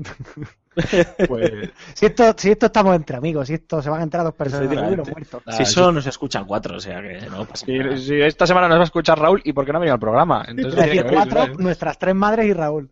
Efectivamente. Pues es que precisamente te me has adelantado, Alfonso, porque eh, eh, yo me había eh, trastabillado un poco mentalmente y cuando vi eh, quién estaba detrás del, del juego, de este Ori, eh, no sé por qué pensé en los en High Moon Studios, estos que han hecho todos estos de Transformers y han colaborado también en el último Call of Duty y me parecía como rarísimo el cambio de repente a un juego de estas de estas características y luego vi que no, que eran Moon Studios, eh, como se llaman, y te quería preguntar, pero bueno, tú ya lo has explicado eh, perfectísimamente bien. Eh, no sé si quieres aportar alguna cosilla más sobre el, sobre el juego. No, que la gente le dé una oportunidad. Está disponible en Xbox One y en PC. Además, a un 20 euritos, precio reducido de bueno, 20 eso euritos. es. Es decir, que, que no es. eh, un- o sea, es una cantidad de dinero importante, pero bueno, no es un precio full price como puede ser 70, 70 euros. Eh, unas 10, 10 horas de, de juego aproximadamente. Es difícil, es un juego difícil. Yo he contabilizado creo que 600 y pico veces que he muerto en el juego porque el juego se encarga bien clarito de, ponerte la cifra en la cara. Y un consejo a la gente, según vayáis avanzando, cuando vayáis a desbloquear la última mazmorra para pasaros el juego, eh, si sois de los completistas, completad el resto de áreas y de zonas porque en el momento en el que entres a la última mazmorra y, y terminéis el juego, se acabó. No nos deja Ori and the Blind Forest eh, volver atrás a, a descubrir los secretos que nos faltaban. Tocaría volver a empezar desde el principio. Yo voy a, te lo voy a, si, si me lo permites, eh, Alfonso, te voy a cerrar yo el, el tema eh, citándote Sí, textualmente. Ori es un juego suave y preciso. Cada movimiento, cada salto está medido milimétricamente para que fluya con naturalidad. Eh, yo que sí, yo que he podido probarlo y que lo tengo y que lo estoy eh, jugando, lo que pasa es que bueno, se me acumula el, el trabajo, que me tenéis como, como un esclavo, me tenéis, no es por nada. Eh, tengo que decir que esa frase es acertada, no, lo siguiente. Efectivamente es una pasada. Eh, quería matizarlo y, y, bueno, darte la razón cuando lo has dicho al, al principio de, de tu speech. eh, que sí, que es una, esa es, eh, es increíble lo, el, esa sensación cuando apretas el botón, en mi caso el- la tecla del, del teclado, ¿no? Como el, el desplazamiento del, del personaje en la, en la pantalla es increíblemente suave, increíble, increíblemente precisa con, con tus pulsaciones. eh, la verdad es que en en ese sentido eh, chapó por el juego, que solo es un pequeño detalle de los miles que tiene el título. Y luego también decir que mm, eh, gráficamente, bueno, visualmente en cuanto a su diseño, no, no gráficamente, visualmente en cuanto al diseño, eh, sí que es cierto que creo que lo comentas en tu, en tu review y aquí no, no, lo hemos, no lo hemos dicho, recuerda un poco una mezcla, ¿no? Entre una película Disney y una película de, de estudio Ghibli. Igual más Ghibli que, que Disney, pero es verdad que tienen un poco ese, ese aire, o sea, un, de un preciosismo pues, eh, impresionante.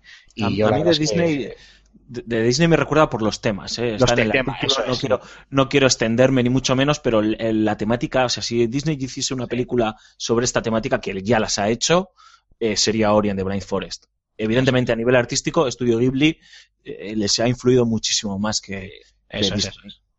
Vale, pues sin más. Eh, querido Antonio, voy a volver contigo porque después de hablar con Alfonso, que se nos pone todo pastelón con el Ori, a mí ya me apetece algo un poquito más, más noir, más oscuro, más, no sé, más sangriento, más, que meta un poquito de miedo. ¿Qué me cuentas de este White Knight que tanto te ha gustado?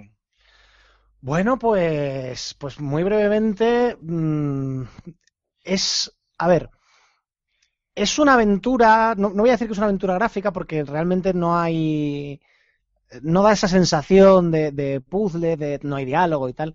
Eh, es una aventura basada en la dualidad visual entre luz y oscuridad sin término medio. Tú entras en una mansión en la que hay una Ahora vas y la cascas. Sí, ahora, ahora me explico. Entras en una, en una casa antigua en la que hay una maldición, por motivos que no voy a explicar para no desvelar la historia, pero esa maldición solamente puede afectarte, eh, las criaturas surgidas de esa maldición solamente pueden afectarte si estás en la oscuridad. Entonces todo el juego consiste en encontrar la forma de eh, generar luz como para avanzar por la mansión, descubrir el origen de la historia y así lograr acabar con la maldición tú llevas una simple caja de cerillas. Entonces la mecánica de survival horror, el juego se ha vendido como un survival horror, pero no lo es. La única mecánica en ese sentido es que las cerillas se te van agotando y tienes que buscar más. Pero vamos, hay de sobra. En ese sentido el juego no, no es tan exigente. Eh, lo que sí tienes que hacer es resolver situaciones que no llegan a ser puzzles, que se resuelven mediante la exploración, para lograr, pues, por ejemplo, encender luces eléctricas, desbloquear zonas de la casa, eh, pues qué sé yo, a lo mejor llegas a una lámpara, la lámpara está desenchufada, pero claro, el pasillo en el que está el enchufe está en completa oscuridad. Y no te vale con la cerilla, necesitas una luz más grande para poder apartar un armario y enchufar. Pues ya te tienes que buscar la vida para, para poder enchufar esto. Una vez que lo has enchufado, ahora llegas y no hay una bombilla, ahora tienes que encontrar donde narices hay una bombilla en la casa que puedas coger. O sea, no, no hay puzzles como tal. Se trata de, es un juego de exploración. Pero hay Eh, monstruos. Sí, pero no, no es una cosa explícita. Ya. Mm, Sí hay unos, como unos fantasmas, pero no, no se trata de, encontrarte los caracares y que te den un susto. Ten en cuenta que si, si hay luz, no hay fantasmas, con lo cual Ya, ya. verlos no los vas a ver, se te van a insinuar, por así Mm. decir. Eh, el juego estéticamente recuerda a- al trabajo visual del diseñador gráfico Saul Bass, que para nuestros oyentes pues es el, el diseñador de carteles de, la- de películas de, de Hitchcock, de Sam Peckinpah, pues mm, Anatomía de un asesinato, eh, con más Vértigo, Frenesí, eh, Charada creo que también, que Charada no es de Hitchcock, pero bueno. Eh, eh, era un diseñador que funcionaba con, con figuras relativamente sencillas y colores planos. Y el juego recuerda mucho a eso. La historia, en su tono y sus características, es muy de Edgar Allan Poe, de, de mansión encantada por una vieja maldición familiar con oscurísimos secretos y no sé cuánto, en fin, algo así. Mm. Eh, pero también tiene un toque de, de horror sobrenatural inexplicable muy de Lovecraft. Entonces, yo creo que es una propuesta muy interesante, tanto si te gustan las historias de terror como simplemente si te gustan las aventuras, e ir descubriendo un buen cuento de terror. Sin, Sí, que, sin que en ese sentido sea revolucionario en su narrativa, porque la forma de contar la historia es encontrar diarios. Ahí quería ir yo. Sí, yo quería preguntarte un par de cosas, ¿no? Por un lado, en el texto comentabas, o por lo menos ponías un pie de foto de, de algunos planos, no sé si la cámara es fija o no, que recordaban mucho a, a la forma que tenía Hitchcock de poner la cámara para contar, para contar una escena. Y por otro lado, el tema de los diarios. Eh, eh, yo leí hace poco en Juegos a un oyente que, un oyente, perdón, un lector que, que criticaba esta forma de, de, de dar información al jugador y en cierto punto lo, lo entiendo. Aquí puedo entender por la época en la que está ambientada que puede tener cierto sentido, pero no sé, Antonio, eh, ya sé que me dirías que si tuvieses la respuesta no estarías aquí, estarías trabajando con Awesome Studios, ¿no? Pero no sé si a ti se te hubiese ocurrido otra forma de, de contarlo y, y, y bueno, eso, ¿no? La influencia hitchcockiana y, y luego pues eh, está esto de los diarios, ¿no? Si no es un poco obsoleto y cansino y un recurso muy sencillo. Entiendo que es un juego indie y que están para lo que están también, ¿eh? Claro, a ver, eh, el tema de los diarios efectivamente es un recurso fácil, pero es que necesitaban un recurso fácil eh, para que no se les fuera de madre el desarrollo. De hecho, yo creo que se, han, que se han venido arriba y hay más juego de lo que hace falta. Igual el principal fallo que tiene es que no necesita tantas horas de juego. O sea, se podría haber dado una experiencia más breve en ese sentido. Eh, la ventaja de los diarios es que eh, encaja en la historia, o sea, tiene sentido. No es, no, hay un diario eh, de cómo estaban evacuando no sé qué ciudad que estaba, o sea, te, te has parado en mitad de un bombardeo a escribir un diario, no, no, no tiene lógica. Sin embargo, aquí estamos hablando de personajes atormentados que han vivido experiencias traumáticas en esa casa y que o bien escriben cartas o bien se desahogan en su diario. Entonces, que no tiene sentido que la casa esté llena de libros con notas escritas, pues hombre, si te paras a pensarlo, no. Pero tiene un poquito me- de, de me mejor encaje en la historia. Me recuerda mucho a, puede ser, al, al desarrollo de Gone Girl.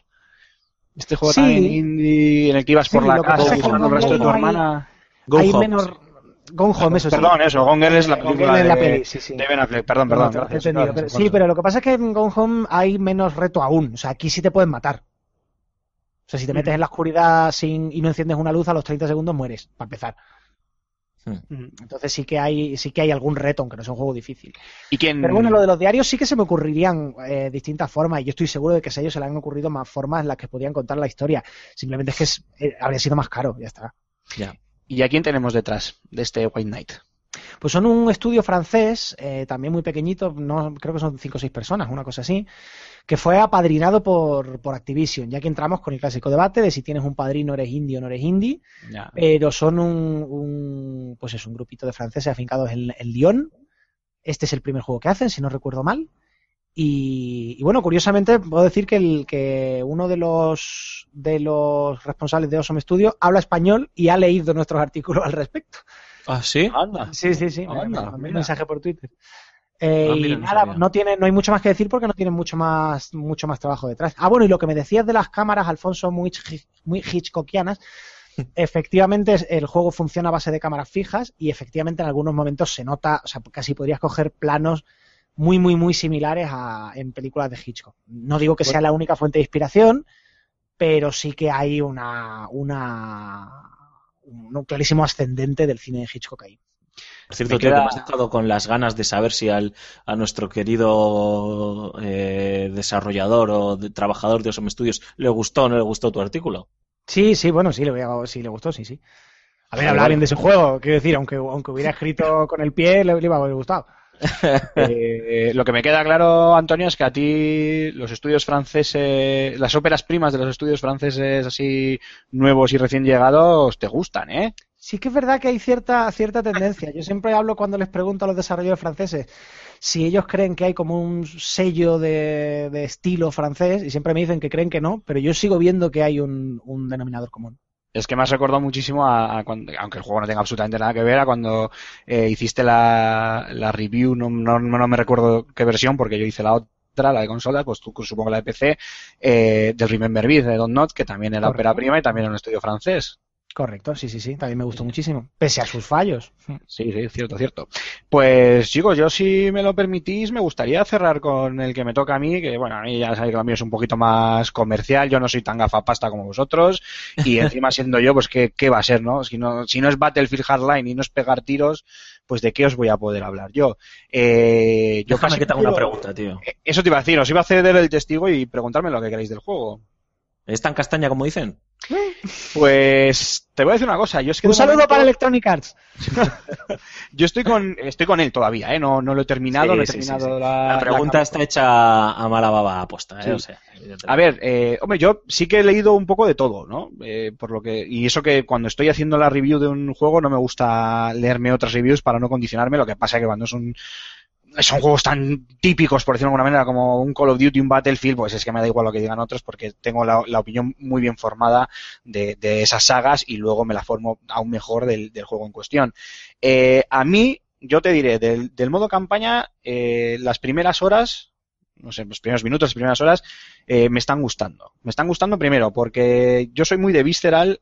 Eh, no sé si te acordarás tú, eh, Alfonso, de la review, que además me cayó algún que otro palo de, de Army of Two de Devil's Carter, al que yo le casqué cuatro estrellas, un juego que es muy pasillero, que es todo acción, que no tiene nada, no, no- tiene ninguna vuelta de tuerca en ningún sentido, pero que es que es tan directo, tan tremendamente divertido, que yo me lo pasé como un auténtico enano. Además, lo jugué en cooperativo con, con mi primo para poder hacer aún eh, la review más, eh, pues, eh, más excelsa y, y a mí es que me chifló. Y es que, repito, soy muy de, de Visceral. De hecho, eh, el puñetero juego está lleno de easter eggs de, de Death Space, que también ya sabemos que Visceral Games son los, los responsables de, de Death Space. Y entonces, ese cambio, ¿no? De abandonar un poco la temática bélica, el ejército como tal, y adentrarnos un poco en una especie de corrupción en Miami, que es la segunda vez que lo comentamos hoy, primero con el Hotline Miami y ahora con este Battlefield, pero traído a, a la actualidad, ¿no? Con una historia más, eh, en la propia Miami, ¿no? Pero más oscura, eh, también, ¿no? De, de drogas, de capos, de mafias, de, de policías corruptos y demás, eh, en una historia muy cinematográfica, o más que cinematográfica, igual seriéfila, ¿no? Es muy, eh, el juego te lo vende mucho como si fuera una serie, además es que lo, lo- lo- así lo pretende, ¿no? Cuando terminas una, una partida, no cuando terminas una partida, cuando paras la partida, eh, te pone un, un trozo de lo siguiente que vas a, que vas a ver en el, en el modo campaña, como si fuera un avance del próximo episodio. Es buenísimo en ese, en ese sentido. Es un shooter al uso, ¿eh? No tiene mayor historia, sí que tiene pequeños detalles, pequeñas chispitas, eh, tintes de, de, de, bueno, pues toques de sigilo, eh, algo de investigación, nada, muy leve, ¿eh? Pues tienes un escáner con el que eh, marcar eh, objetivos o examinar pruebas, tienes la opción de con tu placa eh, intimidar a un eh, pues a un testigo o a un sospechoso y como tal detenerlo. Bueno, de hecho puedes eh, intimidar hasta tres, pero tienes que controlarles, les tienes que apuntar y no perder nunca la, el foco en ninguno de los tres porque si no alguno se te puede revelar y empezar a disparar. Eh, entonces les puedes detener de una manera eh, no mortal, ¿no? Eh, con lo cual eh, ganas más puntos y como suele ser muy típico en, en Visceral, sobre todo con el tema de volviendo a este mm, Army of Two, ¿no? Todo está pensado para que consigas la mayor puntuación posible, de manera que subas de nivel lo antes posible, accedas a mejor equipamiento que te sirve tanto para el modo campaña, que cuando te equipes te puedas equipar pues eh, como, como Dios manda, eh, como para el como para el modo multijugador. Eh, Yo, yo es que lo que he leído, tío, es que es un juego de policías en el que en el fondo eh, es un cambio de, de skin, por así decirlo, ¿no? Porque parece que estos policías son un ejército porque al final terminas masacrando a una barbaridad de malos malosos eh, exagerada. Entonces, pues bueno, que, que o sea, no te estoy diciendo que busquemos una representación, no juego al juego, ¿eh? hablo de lo que he leído, real y fidedigna de lo que es la policía, más aún encima cómo están los temas en Estados Unidos Sí, ya te digo. eh, a este respecto, eh, pero que al final, pues bueno, acaba siendo un yo contra, contra un ejército de, de- de malos malotes.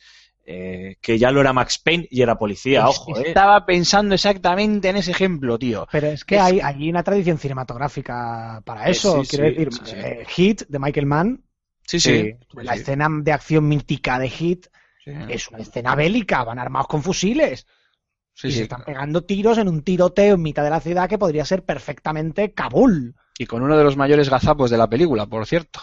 Ah, mira, eso no lo sabía. Sí, las bolsas que llevan, se supone que llevan, no, no, no recuerdo la cantidad, no sé si son 100 millones de dólares. Y me acuerdo que en, en el programa que, que se emite aquí en la ETV de La Noche de, donde Félix Linares, el, el experto en cine de, de la televisión pública vasca, eh, pues eh, hace reportajes y analiza películas y tal, eh, contaba el gazapo de cómo si teníamos en cuenta el dinero que se supone que habían robado y teniendo en cuenta los tipos de billetes tal y cual y el, el, el volumen de ese dinero y el, el, peso del mismo y su distribución en las bolsas que llevan eh, Val Kilmer, Pacino y compañía, eh, dicen que sería imposible, vamos, que el peso les hundiría Claro. contra el suelo y aquello no lo mueve ni, ni el tato. Y sí, me hacía mucha, mucha gracia. Son, y son sí, billetes de un trillón de dólares, como el de los Simpsons. Pero Bueno, sí, Alfonso, ¿eh? al final sí que eres tú contra, contra el mundo, eres tú contra un ejército, pero eh, no es nada que no se haya visto en cualquier otro shooter y el ejemplo más claro lo has puesto tú, que me lo has quitado de la, de la boca, y es el de, el de Max Payne. No es un Max Payne, no es Max Payne 3, por ejemplo. Eh, ese es mucho más oscuro, mucho, bueno, eh, ¿qué te voy a contar a ti que no, que no sepas de, de Max Payne, ¿no? Eh, esto es más, más lo que es, ¿no? Más Call of Duty, más Battlefield, más pegar tiros, pero yo siempre he sido un acérrimo defensor del multijugador de Battlefield y los modos campaña siempre me han chirriado bastante. Es verdad que la de Battlefield 4 me gustó algo más, la de Battlefield 3 me decepcionó, las Bad Company nunca me han llegado a, a convencer del todo. Eh, Battlefield es lo que es, es un multijugador y sin embargo eh, que DICE haya, aunque haya apoyado a Visceral, le haya pasado el testigo para este modo campaña a un equipo que además pues tiene bastante más experiencia que, que DICE en lo que a modos campaña se refiere, eh, yo creo que ha sido todo un, todo un acierto. Y a pesar de ser un shooter al uso, en, en todos los, cumpliendo todos los tópicos del, del shooter matamuch, como decía el amigo Forges, eh, pues esos pequeños detalles ¿no? que os comentaba antes que le han añadido, pues bueno, le da cierta variedad, al menos al principio. Ahora a ver cómo se desarrolla la, la historia y a ver cómo, cómo termina. Pero bueno, en principio a mí, de momento, me está, sin, sin decir que sea sobresaliente, me está gustando.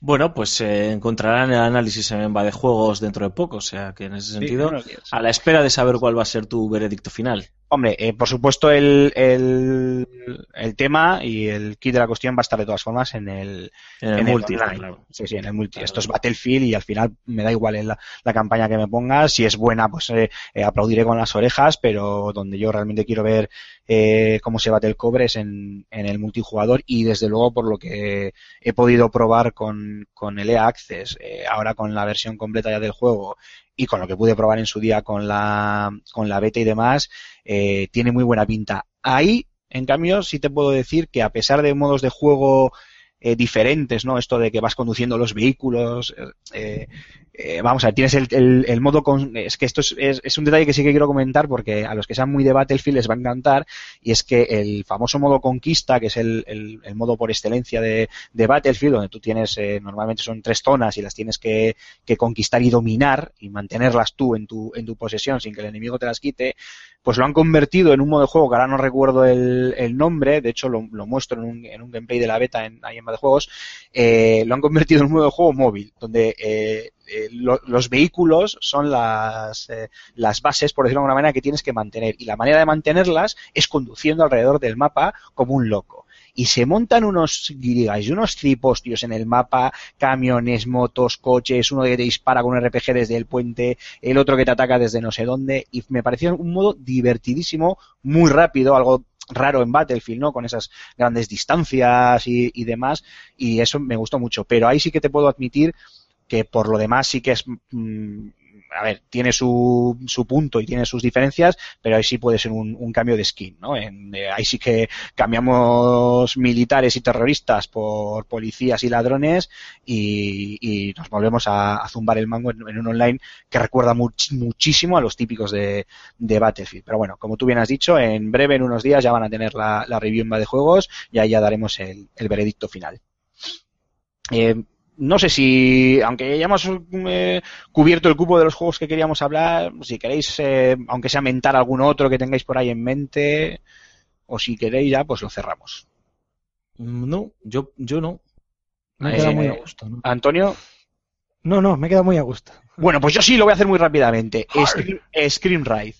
Eh, la review, para cuando escuchéis esto, igual hasta ya está publicada en, en Juegos. Es un juego de puzzles eh, tremendamente sencillo, una, una, una, tontería de juego, muy barato, muy, muy económico, apenas pesa 4 gigas en el, en el disco duro y engancha y es adictivo hasta decir basta. Se trata de crear eh, montañas rusas, que eso para mí es la parte más coñazo, pero luego tiene una parte de demolición en la que puedes derrumbar eh, mapas, tanto los que te presenta en lo que sería un poco el modo campaña del juego, tanto otros que, te, que han hecho los usuarios y te puedes descargar de internet, y os prometo que es, o sea, de los juegos de puzzles y construcción más adictivos que he jugado en los últimos años. Solo quería decir eso.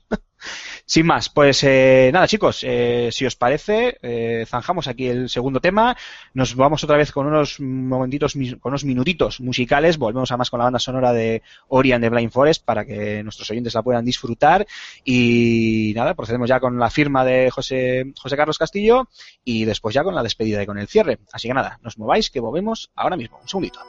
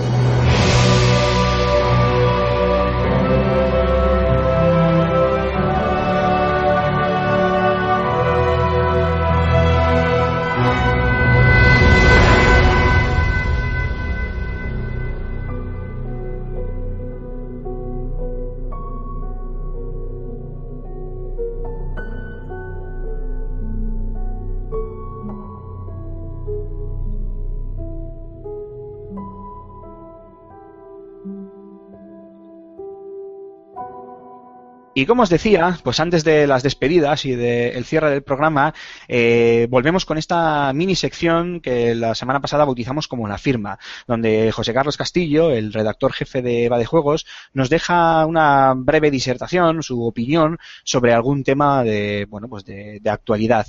En este caso, le tenemos al pobre bastante escamado con estos bailes de fechas con los juegos, con los retrasos y con todo eh, eh, el coste que añadido de esta nueva nueva generación que no acaba de, de arrancar. Si os parece, vamos a escucharle. Me gusta hablar de Xbox One y PlayStation 4 como una eterna nueva generación de consolas. Como si las editoras nos hubiesen atado de manos e impedido desempaquetarlas durante el año y medio transcurrido desde su lanzamiento. Estamos acostumbrados a remakes y conversiones con cada nueva tanda de máquinas, pero quizás la cuestión raye el castaño oscuro. Enumeraba el otro día con un buen amigo las exclusivas de peso para cada plataforma, y nos duró poco el entretenimiento. Pensamos entonces en las nuevas propiedades intelectuales del último curso y nos echamos directamente a llorar.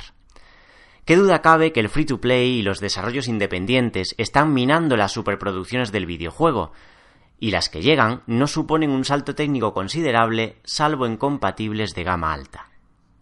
Lógico y normal entonces el resurgimiento de un PC que muchos dieron por muerto.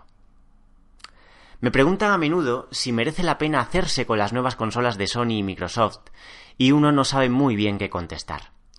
Rise o The Order ejemplifican una generación empeñada en caras bonitas, pero lastrada a nivel jugable.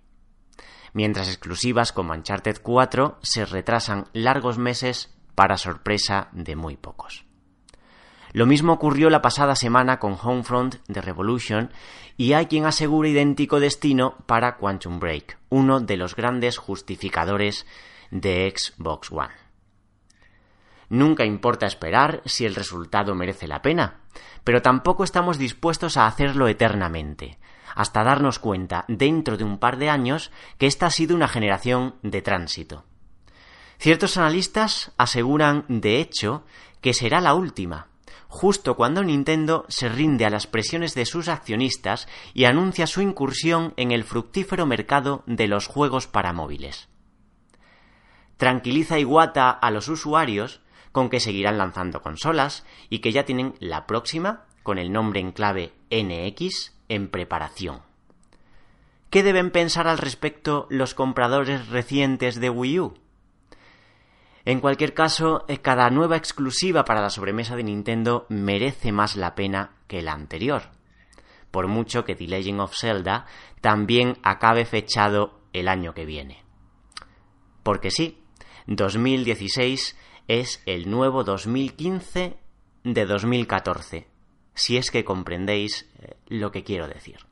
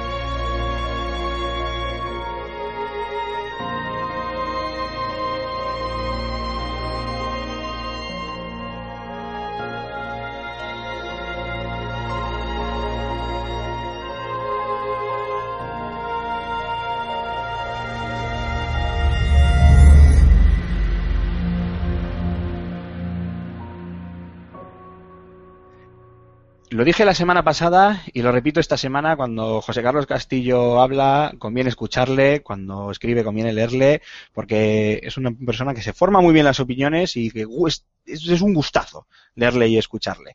Eh, chicos, yo creo que con esto ya hemos terminado el programa por hoy, solo queda despedirnos. Así que no nos vamos a enrollar más. Alfonso Gómez, eh, director de Fan and Sirius, muchísimas gracias por tercera semana consecutiva. Nos has hecho un pleno, 3 de 3, va bien la cosa. Y nada, espero verte aquí la semana que viene, escucharte aquí la semana que viene.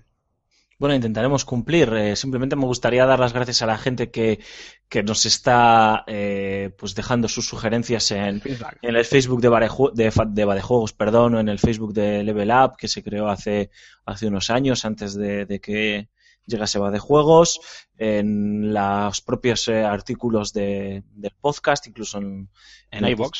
de, de iVoox, eh, las leemos, las leemos todas, eh, las tenemos en consideración, como habéis podido ver, por ejemplo, esta semana. Y nada, os animamos enormemente a que sigáis eh, comentando, a que por favor los temas que hemos tratado hoy, los juegos de los que hemos hablado, nos dejéis vuestras opiniones, que al final eh, nos enriquecen y podemos mantener un sano debate compartiendo diferentes puntos de vista. Y nada, oyes, muchas gracias por el apoyo enorme que nos estáis dando, que, que al final a nosotros nos hace seguir para adelante. Bueno, ya que no tenemos a Raúl hoy, pues eh, recordar que nos pueden contactar con nosotros, como tú bien has dicho, a través de la propia página de Bade Juegos, en cualquiera de nuestros artículos o en el propio eh, artículo del podcast, que tienen también eh, arroba Juegos, el Twitter de, de, la, de la web para dejarnos cualquier de comentario o cualquier otra cosa que quieran decirnos. Y con el mismo nombre de Bade Juegos también nos pueden encontrar en, en, Facebook donde además como tú muy bien has dicho Alfonso también está eh, Level Up el, el, programa que como, como comentabas se creó incluso antes que la, que la web. Y Antonio Santo director de Bade Juegos lo mismo te despedimos. Tú estuviste en el primer programa has estado en este tercero. No sé si nos escucharemos la semana que viene pero aquí te esperamos con los brazos abiertos. Un abrazo guapos pasadlo bien y por parte de este humilde locutor, nada, despedirme hasta la semana que viene, en agradeceros, como Alfonso decía antes, el que estéis ahí, el que nos escuchéis, por favor dejarnos todo el feedback que queráis, que además a nosotros eso nos viene bien para ir puliendo y para ir dándole forma a este nuevo Level Up y, nada más, simplemente desearos la, una semana muy feliz y que nos escuchéis la, semana que viene. Hasta la semana que viene. Adiós.